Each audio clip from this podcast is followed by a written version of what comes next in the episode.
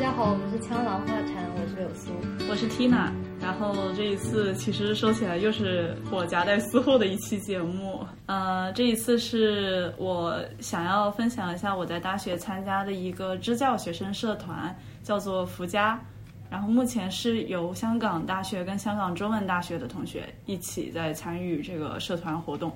呃，这次我们邀请到了一些社团伙伴，然后还有以前在这个社团活动过的学姐们作为嘉宾回来分享我们大家一起在这个支教社团里面的经历。呃，首先请大家先介绍一下自己吧。哎，大家好，我叫路易斯，然后我是香港大学一五届学经济金融专业，呃，然后是一六到一七年的时候在福家这个社团里面。嗯，大家好，我是小天，我也是香港大学一五届的同学。嗯，我现在是留在港大做一个 PhD 的工作。我是在一五年到一七年在福家有工作了两年的时间。嗯，大家好，我是张天正，来自中大，然后今年大二，很高兴就过来和大家分享一下我们去年出队的经历，然后也想和大家讨论一下今年在疫情的情况下我们该如何出队。好震惊啊！柳苏震惊啊！没有，我介绍一下福家这个组织吧，请天正介绍吧。可以。对我们现任职位。好的，我来介绍一下福家这个社团呢，其实是由。港大和港中文两个学校共同创办的一个学生公益组织，然后在二零一二年是在香港政府注册。然后我们现在目前社团呢，主要关注的是中国的弱势儿童群体，包括贫困儿童、流动儿童以及扶贫子女等等。然后“福家”这个社团的含义呢，“福”就代表着帮助和扶持。家就代表着出生的芦苇，然后孩子们就像出生的芦苇一样有活力、朝气，然后我们就希望能够帮助这些孩子去更好的成长。这大概就是福家的情况。还居然还是在香港政府有注册的一个 NGO 组织。对对对，一二年注册的。是因为拿到一个政府注册的话，会便于我们在两所大学得到方顶，而且如果在香港本地开展一些公益活动的话，这样子才比较合法。对，包括在内地来讲的话，之前我们也是出队的时候会跟内地的一些当地的教育局啦，还有政府机构呃密切的联系。那你在香港有注册的话，其实会更合理合法的一种方式去做得到。然后就是为什么比较震惊呢？因为其实我觉得福家做的东西其实跟别的公益组织是挺不一样的。就大家听的比较多，可能是关于留留守儿童啊、山区的一些孩子，像我们武汉的项目，其实它是针对一些进城务工的这些农民工，然后他们的子女，其实他是在城市里面，但是又是很被边缘化的一批人。包括像是在广广州，当时去广州项目的时候，其实也是叫做服刑子女的，呃，服刑人员的子女，也就是说他们的父母可能会在监狱里面没有办法很好照顾到自己的小孩，但这些小孩其实，在他们的学校里面。其实是就是受到一定的歧视的。那我们怎么样能够在心理上面啊，包括说是他们自己的教育上面，能够去有一定的帮助？所以其实跟别的公益组织还是挺不一样的，会关注到更多就是社会边缘性的一些一些人群，就是边缘吧，就是城市的边缘。嗯嗯，我很好奇你刚刚说的服刑子女的教育方式，能详细介绍一下吗？我觉得小天应该会更清楚一些，因为当时你有去广州出队吧，对吧？对，其实广州的话是一个试探性的来做吧。我们当时是在广州的一个算是城中村吧，就是挺偏僻的一个地方。然后他们的父母都是一些比较算是比较底层吧，就是一些进城务工人员。然后呢，其中就有一些孩子，我们发现他们是就是有父母在服刑的这种情况。所以在发现了这个问题以后，我们就单独把这些 case 拿出来做了一个分析。后来我们就认为说，我们能不能进一步去密切的关注到真的在服刑的这个群体？所以后来在云南也就真的开了一个专门针对服刑人员子女的这样一个项目。对，应该是在你的前一年。哦，嗯，他们可是可是他们是分散在各个班级的各个角落。所以我们不会说明面上来说这个项目是这样的，但我们跟学校沟通的时候会说，可能我们嗯，会特别关注这样的孩子，会把一个优先权给这样的一个孩子。但明面上我们只会说是一个哎一个务工人员的子女啊怎么样，所以可能这个中间也有一些是就是服刑人员的子女有一些不是。嗯，那你们去这些学校去提供是怎么样的一个服务呢？当时我们是用了 field trip 的一种形式，然后分组去不同的地方。当时我忘记是去去过，对，在广州我们是一个五天的 trip，、然后其中有去两间博物馆，然后去了一个艺术工坊，然后去了一个城郊农场，然后最后一天是像做了一个汇报演出这样的形式。带队的时候有孩子的就是学校老师辅助你们一一起去参与这个活动吗？你你们在那个活动策划的过程当中有什么这个方面遇到的难题吗？其实我是线上线下都有体验过吧，就是线上那一次呢，是早在二零一六年的夏天，当时武汉我们是完全按线下来准备的，但是那一年武汉是洪水，哦哦，所以就搞到非常严重。然后他们，我们当时在新州嘛，他那个社区就不让小孩子再聚集了，因为那个地势怕有什么危险嘛。而且我们志愿者当时分散在全国各地，像这样过去，其实大家都有交通的风险，所以我们就临时在这个知道极端天气的情况下，我们就临时转场线上，我们就把所有的课程打包做了一个线上的模式，然后请老师去实际的 deliver 给这些同学。然后这个过程中呢，其实因为是第一次尝试线上，我们就觉得其实互动是不够的。嗯，然后其实志愿者的很多努力也白费了吧？当时觉得非常可惜，因为我们是计划的一个夏令营的形式嘛，最后就完全变成了一个讲授课程的形式，所以当时是这样的一个情况。至于在广州的那个夏令营呢，我们是最初寄希望于老师肯帮我们，但是他们的老师也比较忙吧，他们也不愿意去带小孩子出门。嗯，所以我们临时就是都到那边以后，我们临时又过去了四个志愿者，就是帮忙去带小孩。老师只会帮我们把小孩就是送到车上，他们就再也不管了，然后我们要负责把他们带出去一天，然后再回来。呃毕竟就是志愿者过来组织活动，对于老师来讲可能会有很多额外的工作，是一个额外的负担。其实这个也是每次就是出项目的时候都会遇到的一个问题吧。因为之前我们在贵州的时候，其实也遇到同样的问题，就是老师其实并不是特别愿意去配合。我们的一些活动啊，这些，因为这个对他们来讲是额外的一些东西，对，所以就是对于志愿者来讲，你需要花更多的心思，一个是在跟学校的沟通上面，就很多的一些项目，当时聊的 OK 的，就是你实行的时候，老师未必愿意去配合。而且我觉得你规划永远要有机动组吧，就是你永远要有后备的人，因为你不知道什么地方会需要额外的人手。对，对，是的。不过其实我还挺好奇的，因为就是今年疫情的情况下，我们很有可能是线上，但是我们之前就是从去年到今年两年是没有进行线上的项目过的，所以我想请问一下，就是你们那年的线上是录播还是直播课，还是说都是录播的。我们把那些就是泡泡然后配上声音这样发过去的。然后就是老师会给他们去讲，然后我们会要一些 feedback 吧，其实都没有一个 live 的一个互动。对，当时也不太成熟，因为他们也没有太多的设备嘛，所以很多小孩可能都是用手机看的呀。那个时候其实就是白板啊这些都没有普及的特别好，但是其实到后期我感觉现在内地的这些教学的一些设施其实配套都还是蛮不错的了。嗯但是从老师的角度来讲哈，就我讲我出队的一些经历，就他们其实期待你做的怎么说呢？就并不是说能够给孩子做一些素质拓展的工作。他们更期待你是能够帮他们代课，就是能够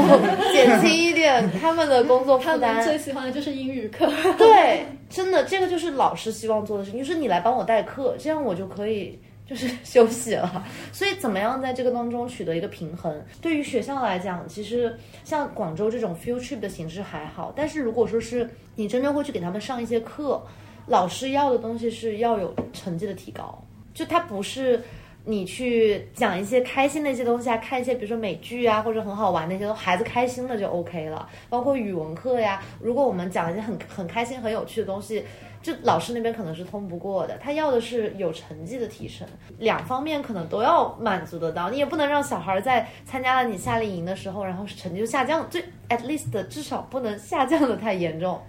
你维持稳定，对，就当时是还是我们在。广州的时候就很好笑嘛，就在博物馆教他们一些那个英文词嘛，然后小孩根本都记不住，因为博物馆的东西本来就其实蛮偏僻的嘛，那些词都是生僻词，他们也小学生也没办法记住。后来我们志愿者就开始在回程的巴士，因为那个距离很远嘛，广州又爆堵，都是一个多小时的车程，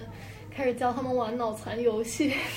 因为为了让小孩安静嘛，然后志愿者就非常灵机一动，开始用英文教他们脑残游戏，因为都是颜色啊、数字啊，那单词就比较简单嘛，然后小孩就啊非常快的 pick up。然后回去以后，他们在学校里面可能就开始给别的小孩炫耀嘛，然后他们就开始哇全英文情景游戏。后来我们看那个 feedback 的时候，老师对这一趴是最满意的。无心插柳柳成荫。是，所以就感觉就像子璇说到吧，就是要兼顾这个趣味性和跟真实性。，对，所以你们挑的时间是他们在课程结束了之后，像是夏季或者是冬令营这样的形式吗？我的项目都是挑考试刚完的那一周，广州是寒假，武汉是暑假。嗯，贵州的话也是寒呃暑假的时候，哦，对，所以就不会在他们的学期中之间去不不可能会影响到他们的上课的，对，因为他们也有就是教的进度嘛，包括教育局对每个学校都会有上课的一些进度。像我们基本上出项目不太会是以课本着手的，因为这个其实就丧失了就是我们社团的本意吧。本身的意图就是想给学生做一些素质拓展啊，包括带他们开一开眼界。但是如果你讲课本的东西的话，我们就不太会碰到这一块，所以不会影响到他们上课的进度。再加上港大的学生，其实你学期中的时候也没办法去到那边。对，所以基本上都是在呃，像深圳的项目来，就是都是呃周末的时间，然后包括呃其他项目就是暑假跟寒假会比较多一些。嗯对，但就其实像深圳这个周末的时间，因为像我们去年做项目的话是三月份到四月份一个月做项目，然后出了四四次队，然后每次出队是周末，然后周末的话志愿者也是不一样的，所以说我们在去年出队的时候就感觉到志愿者和孩子们之间连接不是很够，就志愿者志愿者对孩子没有什么感情，就是在。志愿的过程中，没有太就没有太多感受到孩子们情感上的反馈，所以说我们就觉得是不是周末这个出队的时间并不是特别合适，因为只是某一个周末的某一个下午，然后我们就在想是不是像传统一点的比较，就比如说长时间连续的一教会对孩子的那个感情上面和志愿者的体验上面会更好。我发现每个项目它时间安排上都非常不一样，像学姐刚才说，就是寒暑假，广州是寒假，嗯对，然后呃武汉、贵州这些就都是暑假，云南也是暑假，对，然后只有深圳是这种周末，by week 的。可是你们去年深圳是都是找深圳本地的同学吗？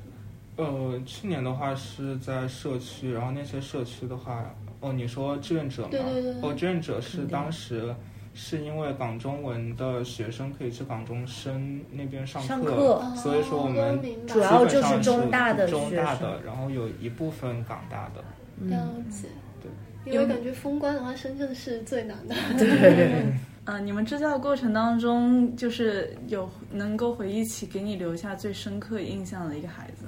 就我个人的感受，好像我觉得一天，其实半天一天的学孩时间，可能孩子就可以跟你形成很强的一种联系。我会觉得，就是你跟志愿者，或者说呃，我们去参与的一些人员，跟当地的孩子之间的这种 connection。不是靠时间累积起来的，是看你花了多少心思，而且就是越淳朴的孩子，其实他会很容易去就是相信你，而且很容易跟你建立感情。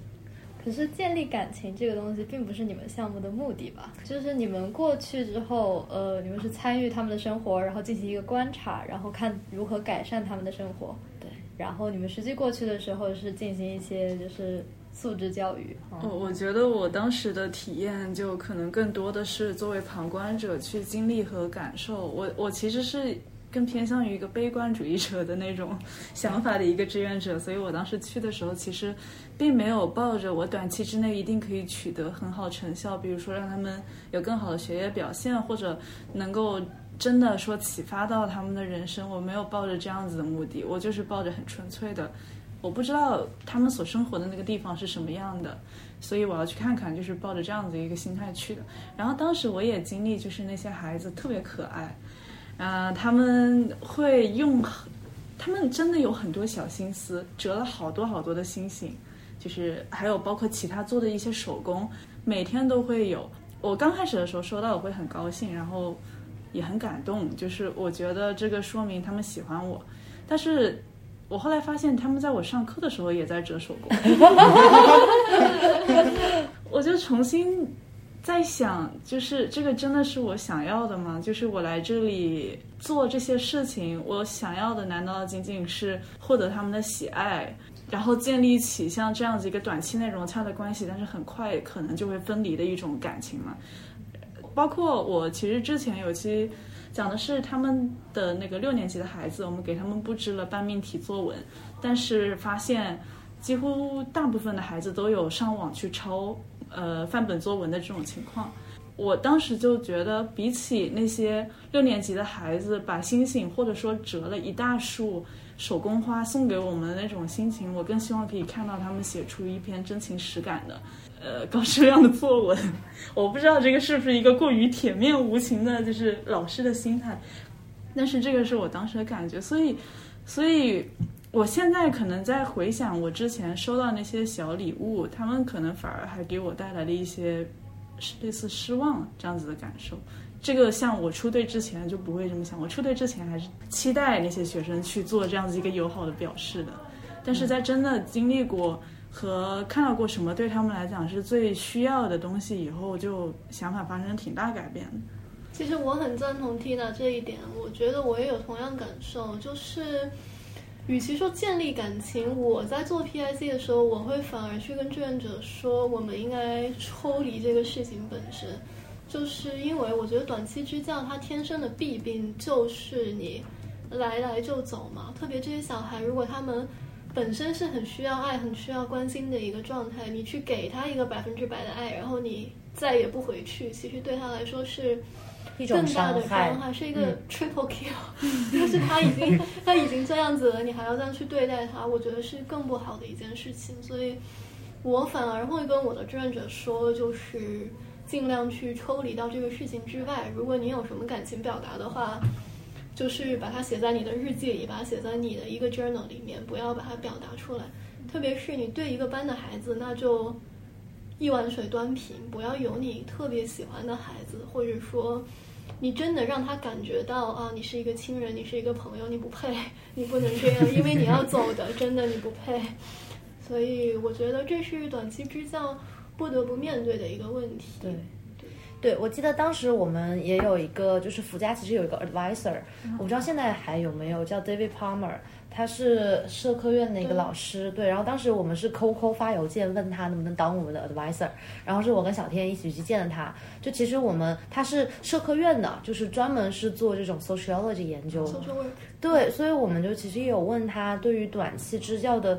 定义是什么样子，就希望达到一个什么样的一个目的。其实最担心的问题，就像刚刚 Tina 跟小天有说到的，就是建立了这个感情之后，其实你会不会对孩子是一种。更大的一种伤害，所以其实我很认同小天说，就是其实你要尽量的去抽离出这个感情，这也是为什么，就是像福家的很多项目，其实它都是不是一年就结束了，它可能在这个点会长期的去运行下去，至少每年有一次啦。那包括像我们之前贵州项目，因为志愿者也比较多，我们其实分了两批，港大的两周。然后呃呃中大的两周这样，那其实你将一个呃对于志愿者来讲，他可能不愿意花一个时间这呃一个月这么长的时间去做支教，那其实我们等于说用两批志愿者去续上了这么一个时间。那在这一个月的当中，其实志愿者是睡在教室里面的，他们是就是用那个桌子搭了板子。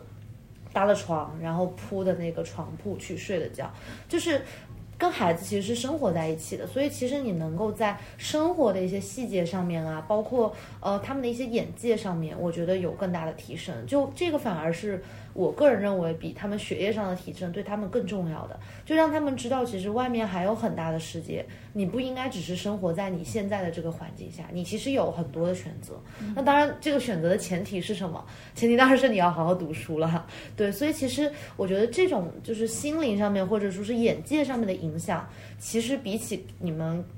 就作为志愿者给他们再多的爱也好啊，就是其实会更重要一些。嗯这个你刚刚说 advisor 给了你什么定义，但是我好像没有听到你有说那个定义是什么。其实我有点不太记得，我有点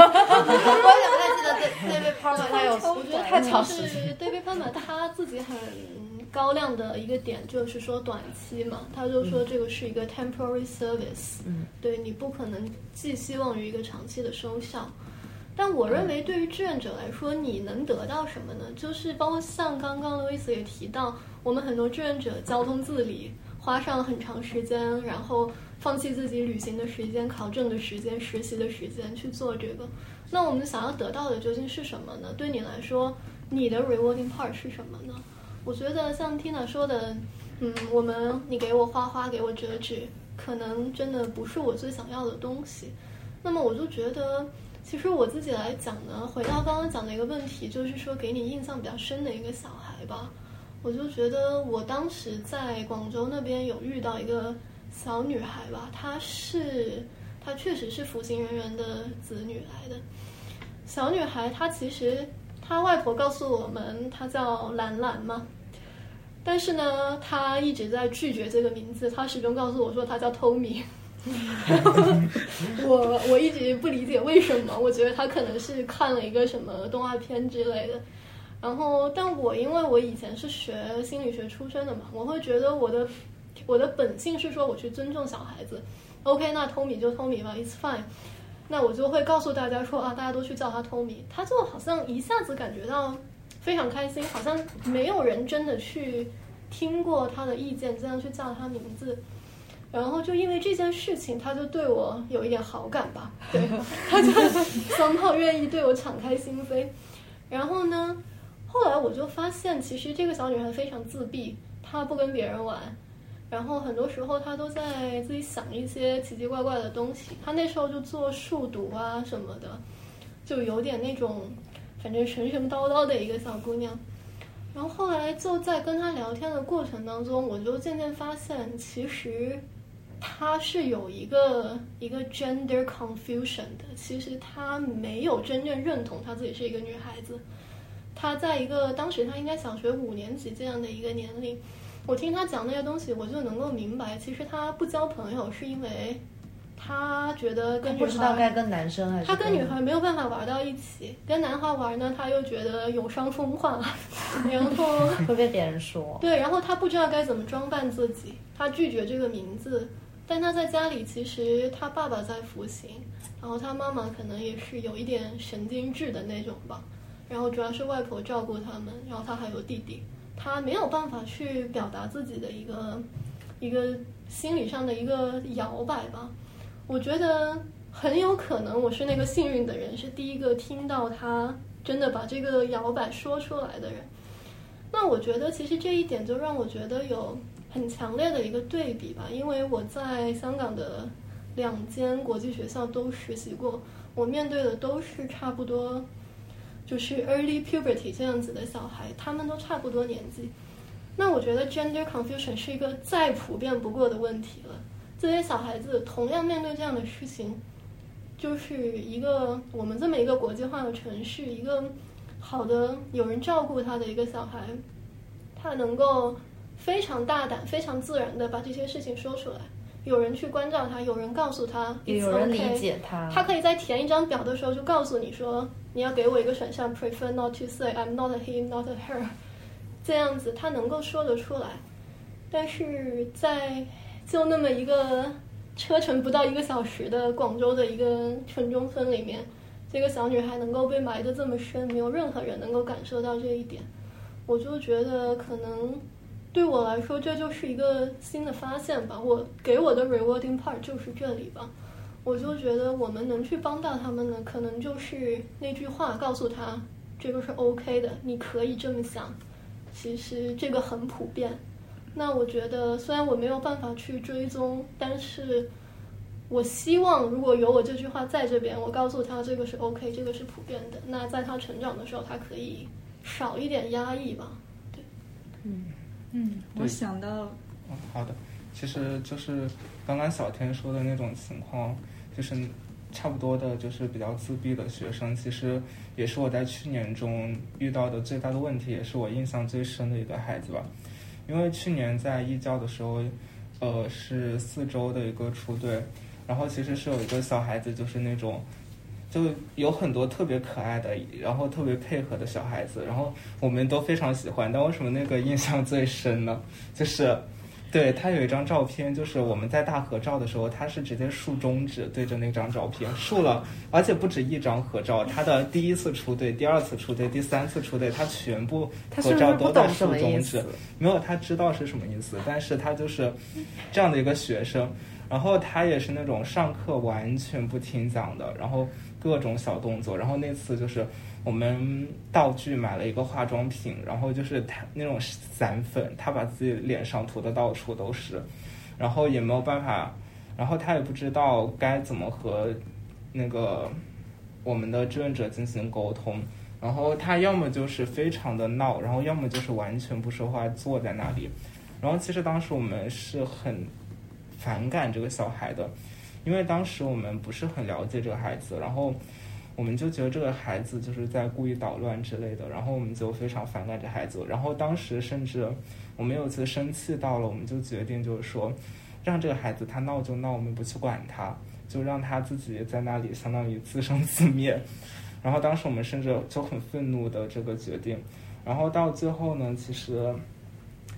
在最最后的第四周的时候，我们才真正了解到，也不能说了解到的他的情况。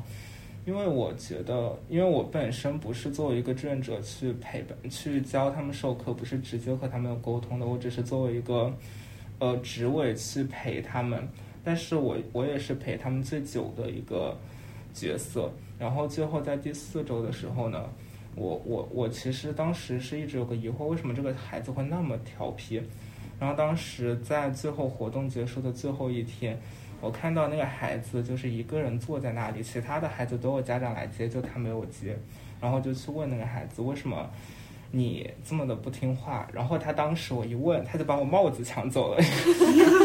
就我一问，他就把我帽子抢走了，就到处跑。然后我当时就追着他把帽子追回来，然后之后他就把我帽子就抢累了，然后就坐在那里，然后也不说话，然后也不抬头。然后我就问你父母怎么没有来？然后他就和我说了一句：“我的父母都不会管我。”然后当时就一种触动，因为就是这个孩子的经历，就让我想到了我为什么会做义教。其实我小时候也差不多是这种情况，我是从六年级几乎就是自己开始独立生活的情况，所以说我对这种父母没有陪伴的情感非常能够做到共鸣。然后我当时就在想。即即使一个那么有共鸣的一个、那么有相似经历的一个人，去面对另一个同样有同样经历的孩子，都会去误解他，都会误解他这种行为是不听话、是不是调皮的行为。然后我们就在想，那如果没有这种经历的人去进行义教，是不是更不能理解他，更不能走进他的内心？然后当时我们我就有很大的无力感。因为我知道这种感情是非常难以解决的，别人也很难理解的。然后我就在想，我们这短期一教好像对他没有任何的改变，就只是让他怎么说呢，调皮了一段时间。所以当时很大的无力感。然后这种无力感，其实，在如今做这个短期教的时候，是一直都有存在的。就我们没有办法去了解他。我觉得我非常认同你，这就是为什么我不做支教任务的很大一点原因。我觉得。是没有意义的事情。然后我还特别反感，就是我觉得我去，就是对小孩子，我很难做出这种帮助的行为。我觉得这跟去养老院帮助那些老人是不一样的。就是对小孩，你会觉得你身上有他未来的责任，但是你去帮助那些老人，就好像是他从你身上，对他从你身上得不到什么东西，然后你也你给予的只是一个陪伴的服务，或者是什么临终关怀什么的，我觉得这方面会我会更好接受一点。我就比较反感我去去在他生活里面去做一个上帝的角色，我觉得我不配做他生活的上帝。为什么？我觉得我会，嗯，我会想我我能改变他。其实我跟柳苏提出我们这一次要聊支教的时候，他第一反应很抗拒。然后以我对柳苏的了解，他其实是一个谈话百无禁忌的人，所以我就问他为什么会这么讨厌这个话题。他当时就跟我说，非常讨厌呃公益背后，尤其像支教背后的一种正义宣宣言，认为我们可以改变这个世界，会让它更好。但其实，就像天正说的，往往结果是你在过程中会感受到巨大的无力感。所以我昨天在做节目准备的时候，我特地去查了“伪善”这个词的定义，很难逃脱。就是你在这个过程中，我相信大部分的志愿者。就是真的有心想要去做一就是创变的志愿者，肯定多少会有自我怀疑。我在做的事情真的是为了这些孩子好吗？还是我只是在做一个自我感动、自我满足，或者甚至是为了让我的履历更漂亮的一种行为而已？就是这难道不是伪善吗？然后我查到的这个网络给我的伪善词义定义呢，是说你在做的这个看似是为了他人好的行为，其实是对。他人造成伤害，但是我仔细思考，我并不认为很多的异教行为真的是伪善的。不管他最后是否真的可以带来实质的改变，真的愿意把时间跟精力投入到这件事情，而不是其他事情，就是这个选择本身它是有意义的。而且刚刚就是呃天正跟小天学姐的分享，就让我回想起了我一开始。决定去做支教的一个原因吧，就是当时我记得是看到了一篇公众号文章，然后他是讲到自己对公益的一些看法。呃，比起说去引起一个情感共鸣、共情他人的这种灾难或者呃难处，我更希望可以用专业性去帮助他人走出或者缓解他们现有的生活困境。然后当时他对于专业性这个词的强调。我觉得非常符合我个人去选择做公益的一个原因，并不关乎于去表现一种善良这样子的品质，而是一种就是成就感或者解谜的乐趣。就是生活中有这样子的一个问题，或者说他人的生活中有这样子一个问题，然后我用我的知识或者我现有的资源去尝试着解开它，其实就像打开了一个看起来像是死结一样的东西，就像。小天学姐刚刚说到，她跟那个女孩交流的过程当中，就用她的心理学知识，就相当于解码到她其实有存在着一个这样子的一个心理困境。那我觉得，可能对于一个不具备一个这样子知识的人来讲，做得到的最多最多就是从情感上去共鸣他，类似啊，我知道你现在很难受，然后我也为你的难受而感到难受，但是这个真的就无法带来任何的。就是帮助。可是，如果像你有心理学的知识，你能够真的理解他的困境是怎么来的，那你可以给出一些更有建设性的，就是帮助。我我会觉得那个是做公益的过程当中非常有价值的一种呃状态。那从我的角度来讲，因为我之前是做财务出身嘛，就可能跟就是真正就是小天学心理学是不太一样。我自己觉得，就是首先我对这个社会是比较 positive 的一个想法。就我觉得做大过不做，你做的这些事情，你不知道未来就是未来会对他是不是真正产生一些效果。但是很多时候，可能你的一句话，或者说是一个举动，可能就点亮了这个孩子他对于外面世界的一个希望。我觉得这个是我希望去达到的一件事情，但是确实像你们说的，就是其实你短期的一个一个一个支教，你很难说能够对他长期来讲有什么影响。但是试想一下，我们小的时候，谁没有因为某个人的一句话而决定长大我一定要去做一件事情呢？所以其实这些东西，我觉得都是很多时候就是无心插柳柳成荫，是这样的。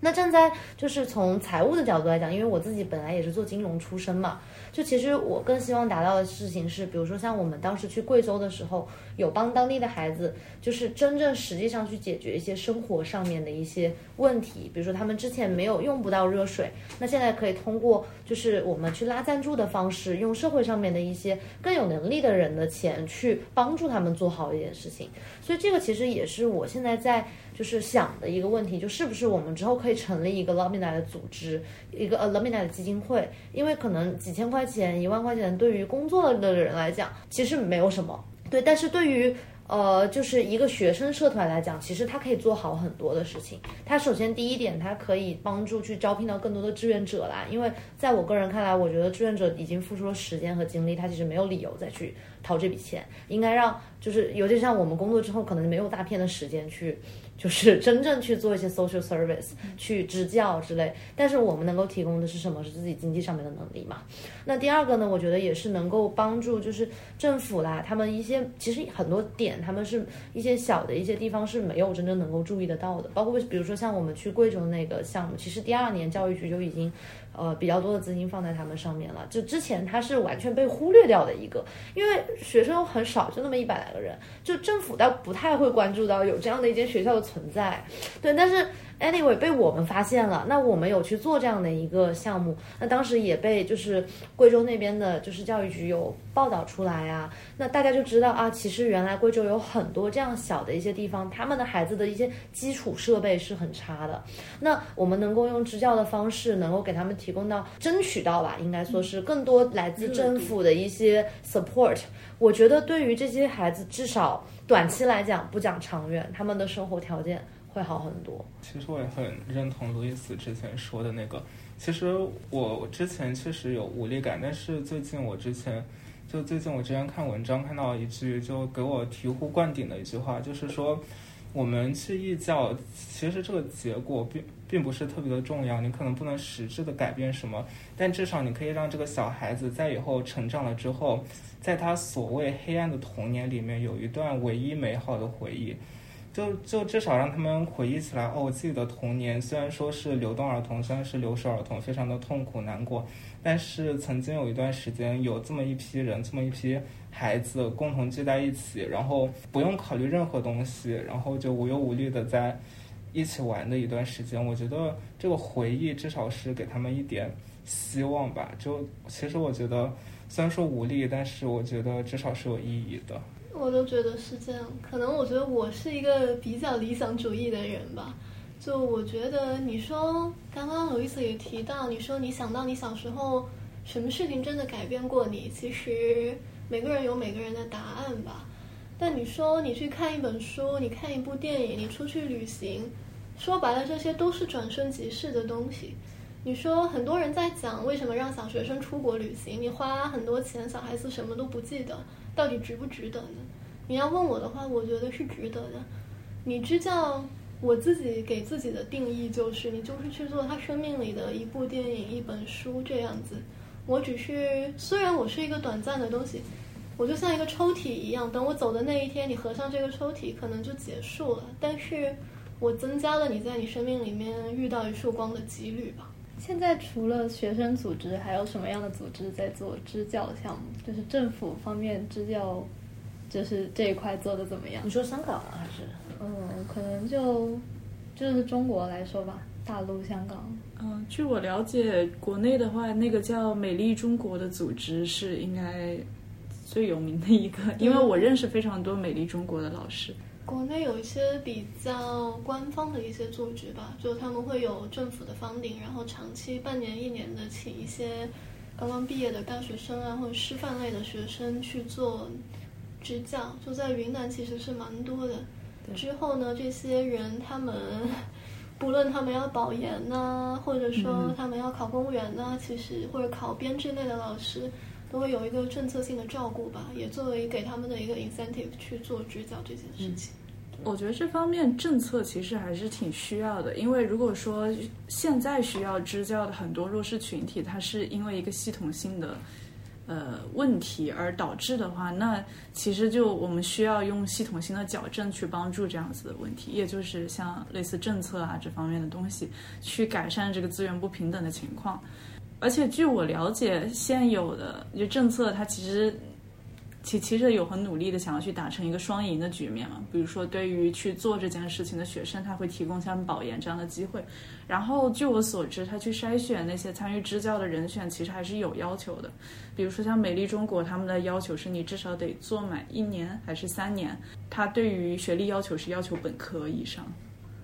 就像刚刚柳苏有讲到，就是关于支教，它真正能够给社会或者带来什么意义？其实，其实我我个人认为，我觉得支教或者说义工这个行为，它其实是一个 win win win，应该算是三方都共赢的一个 对。那对于政府的层面来讲，就是他们其实可以更好的去平衡社会的一些资源。对于志愿者来讲，我相信其实也是一种。人生经历的一个丰富嘛，就我会更有 incentive 去赚多一些钱，能够去为社会做一些其他的一些事情，而且更多的时候赚钱，我就会觉得不是为了我自己。当你做一件事情不是为了你自己的时候，你的 motivation 是会更大的。对，所以其实我毕业的时候就一直有这个想法。当然，因为这两年疫情，其实很多东西都没有实行嘛。我是愿意每年拿出自己，比如说工资的百分之多少，放在。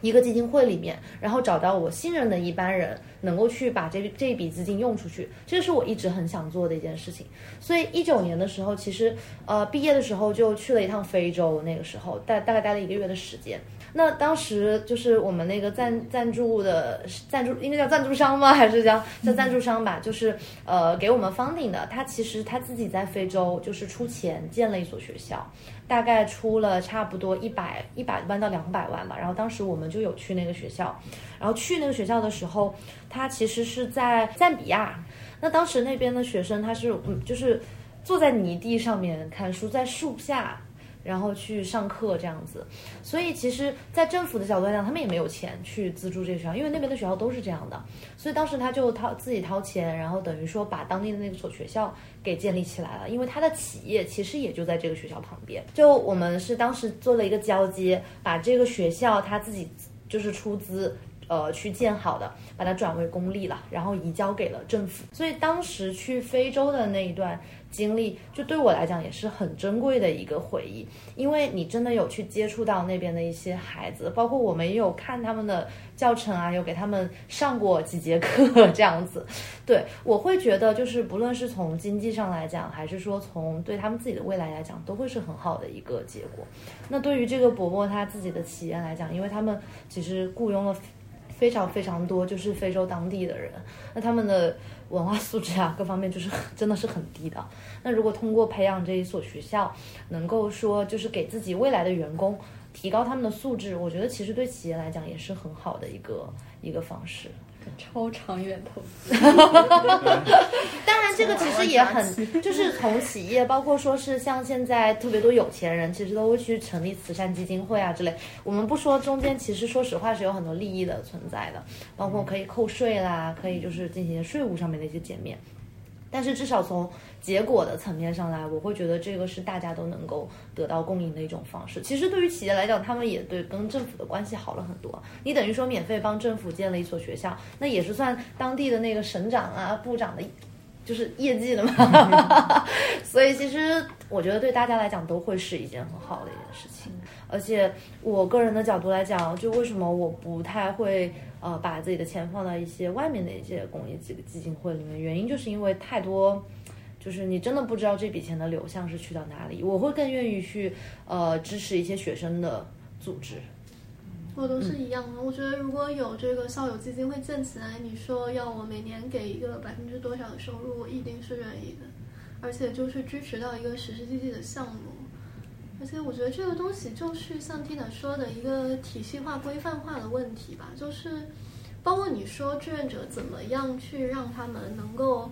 摆脱这种哎完全去做一个 buddy 的这种身份，那我就觉得可能我们也应该只要有钱到位，也应该给志愿者做一些 training 吧。你可以请一些心理学、教育学的一些同学给他们做一些 training，然后让他们去做一个更加。职业化的志愿者吧，我觉得这也是未来的走向。特别我们作为一个还算比较 elite 的大学吧，我觉得应该是更多的去培养这种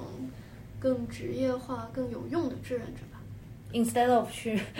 丰富自己的简历对，啊之类去自我感动。的。对对，所以这个其实也是我很。就是当时选就是上福家庄的一个原因吧，因为看到很多的志愿活动，其实更多的是，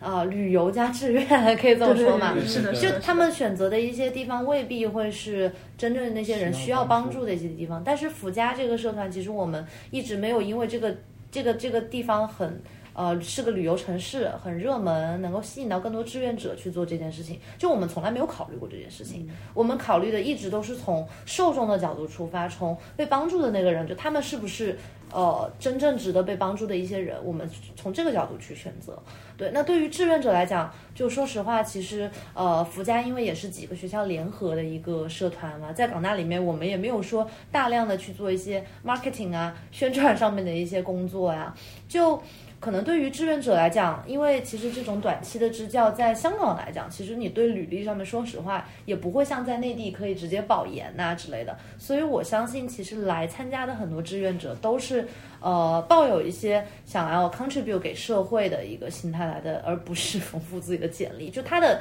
心态是不一样的。那如果说你在前期筛选的时候，你能够把这个好的 motivation 给筛出来的话，其实我相信他们在支教的过程当中也会更用心一些。对，其实就像刚刚路易斯提到的福家的宣传，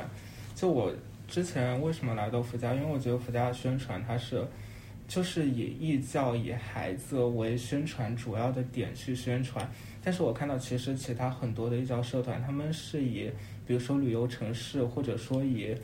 去义教玩得是可以多开心对，玩的比较开心，或者说我们去义教能够谈恋爱这些噱 头作为一个大的宣传点，然后我就觉得福家这种就是算是比较纯粹的一个义教的，就是这种宣传。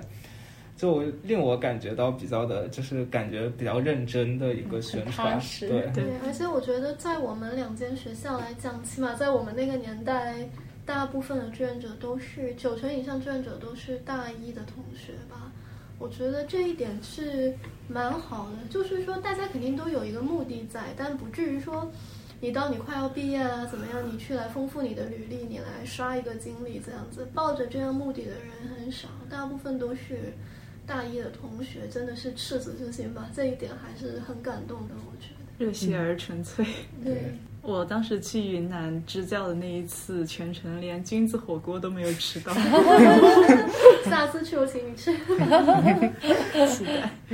对我感觉这期播客收获了很多，能看到你们真真实实的在做这这个叫什么帮助他人的活动，我也放心了很多，因为我一直很怕这件事情，就是你去了就回来，然后形式化会更多一些。哦，我很害怕。但是如果是就是你们讲的学生组织，我会倾向于去相信大家都在用自己的知识去帮助他们。说到底，学生组织很难去收到很多就是经济上的支持，对对对，但是当你发展成一个很大的公益组织的时候，你又会面对复杂起来。对对对，所以这是一个非常就是矛盾的对一个事情，困境。能够听到这条播客的同学，如果对于福家有任何新的想法或者点子，都欢迎来福家，然后向我们就是建议投稿，然后非常感谢大家，然后也很高兴今天能来参加这个播客的活动。嗯嗯嗯嗯嗯，那么就到这里，感谢大家收听。谢谢大家，拜拜谢谢，拜拜。拜拜。